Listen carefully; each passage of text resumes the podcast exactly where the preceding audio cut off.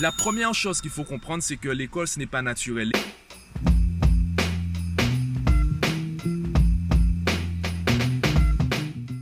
Je sors à peine d'une séance avec un élève et euh, ben, je me suis dit autant faire une vidéo puisque hier il y a un parent qui m'a posé une question et c'est vraiment aujourd'hui en discutant avec mon élève que j'ai compris le véritable intérêt de la question et surtout le véritable intérêt de la réponse.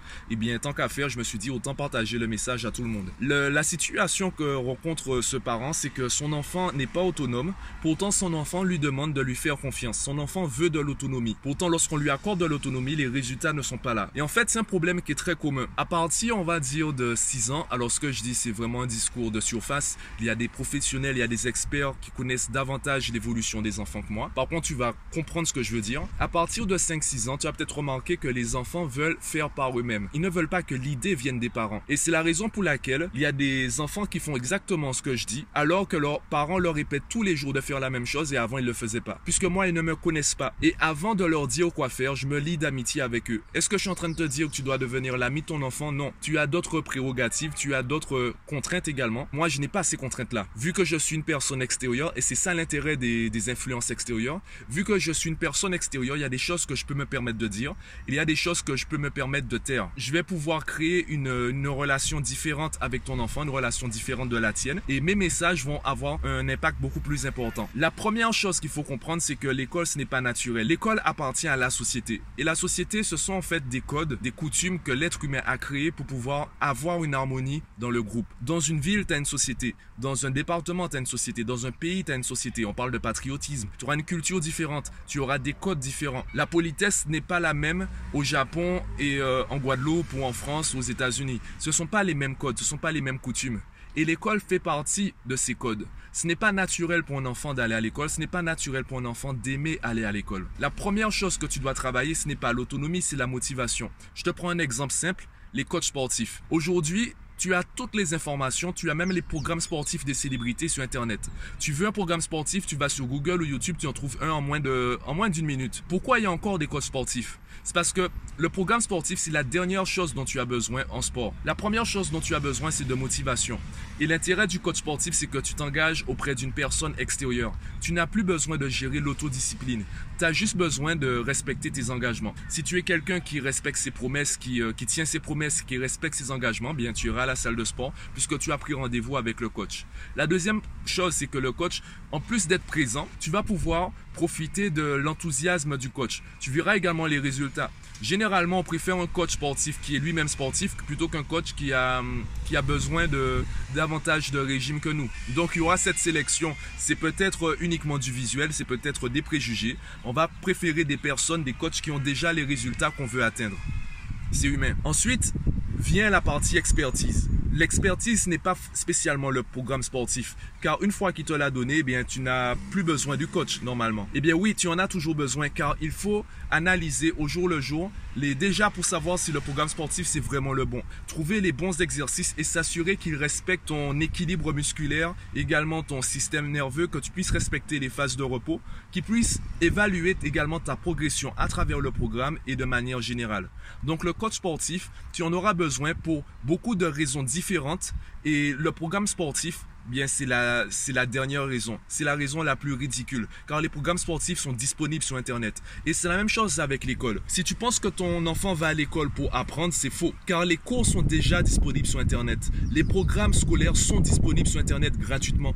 Tu tapes sur YouTube, euh, disons que ton enfant est en quatrième, tu tapes euh, cours mathématiques quatrième sur YouTube, tu vas tomber sur euh, des vidéos, sur des cours de collégiens, voire de professeurs, d'étudiants, etc. Sur les mathématiques, le français, l'histoire géo donc, pourquoi ton enfant va à l'école? Je te rappelle, en France, l'école n'est pas obligatoire. Ce qui est obligatoire, c'est l'instruction. En France, tu as les écoles publiques, tu as les écoles privées, tu as les écoles hors contrat, tu as également l'instruction à domicile avec le CNED.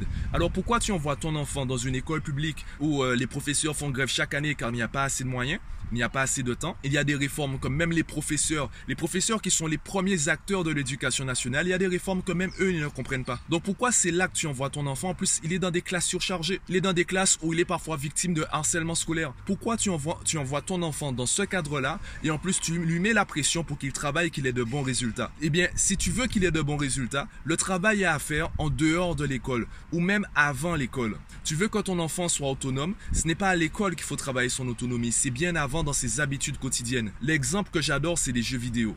Alors oui, les enfants passent trop de temps sur les jeux vidéo. Le plus important aujourd'hui, c'est que les compétences que tu demandes à ton enfant d'avoir à l'école, il les a et les utilise dans les jeux vidéo. Le personnage meurt, c'est pas grave, on recommence, on persévère. Le niveau est difficile, c'est pas grave, je persévère, je continue car j'ai envie de continuer. Est-ce que ton enfant manque d'autonomie dans les jeux vidéo? Ou au contraire, est-ce que ton enfant te harcèle pour pouvoir, à la limite, jouer tous les jours aux jeux vidéo? Tout ce que tu lui demandes de faire à l'école, il le fait déjà. Donc, tu n'es pas là pour créer des compétences, tu es là pour transférer des compétences qu'il utilise déjà dans les jeux vidéo et les transférer à l'école. Et ça, c'est un autre travail. À travers mon coaching, eh bien, pourquoi j'ai arrêté les cours de mathématiques? Eh bien, il y a trop de concurrence. Pourquoi je vais continuer à parler mathématiques? Veux progresser en mathématiques Va sur YouTube. Il y a des sites. Allez, je t'en donne un en particulier. Khan Academy. C'est un site et une application sur, euh, lequel ou laquelle, le site, l'application, comme tu veux. Les cours sont vidéo. Il y a même des cours écrits. Les exercices sont à faire sur le site ou sur l'application. C'est une application que ton enfant peut utiliser même à la plage. Tu le laisses faire des exercices. Il va progresser tout, pardon, tout seul. Il y a le programme du CP jusqu'à la terminale. Alors, je te le répète, pourquoi ton enfant va à l'école? Ton enfant ne va pas à l'école pour apprendre. Ton enfant va à l'école pour se sociabiliser. Ton enfant va à l'école pour rencontrer ses amis. Ton enfant va à l'école aussi parce que s'il reste à la maison, il sera tout seul. Faut prendre en compte aussi cela. Tu es, passes ta journée à, ton travail. Tu n'as pas envie que ton enfant soit tout seul à la maison. Tu as envie qu'il soit dans un cadre où il y a des adultes qui peuvent euh, le surveiller, qui puissent créer des liens sociaux. Tu as également besoin qu'il y ait non pas des profs, mais plutôt des coachs dans la matière qui puissent le guider vers euh, la maîtrise des notions. Alors pourquoi on parle encore de profs et on parle pas de coach C'est parce que les enfants ne sont pas motivés à apprendre. Donc si tu veux que ton enfant progresse, arrête de voir les professeurs comme des professeurs, commence à les voir comme des coachs. Fais en sorte que l'école soit la cerise sur le gâteau. Fais en sorte que ton enfant travaille déjà à la maison, qu'il prenne du plaisir à travailler. Il y a un conseil que je donne à tous les parents, et eh bien c'est trouve des amis pour ton enfant. Comment ça se fait que les enfants aient des amis à l'école, ils aient des amis au foot, ils aient des amis à la danse et ce soit des compartiments étanches. Où est passée l'époque où les enfants se réunissaient pour réviser ensemble? Est-ce que ton enfant travaille en dehors de l'école avec d'autres enfants? Moi, quand j'étais au collège, ce qui m'a permis de progresser le plus en mathématiques, c'est pas les cours des professeurs. J'ai rencontré d'excellents professeurs, c'est pas eux qui m'ont fait progresser. Ce qui m'a vraiment fait progresser, c'est que je travaillais avec des amis. Comme j'avais une certaine facilité en maths, c'est plus moi qui les aidais que le contraire. Par contre, le simple fait de travailler avec eux, ça m'aidait. Je prenais du plaisir à travailler. Je prenais du plaisir à, leur expliquer. Et le simple fait de faire l'effort d'expliquer, ça me poussait à travailler le cours. Tu ne peux pas expliquer quelque chose que tu n'as pas compris.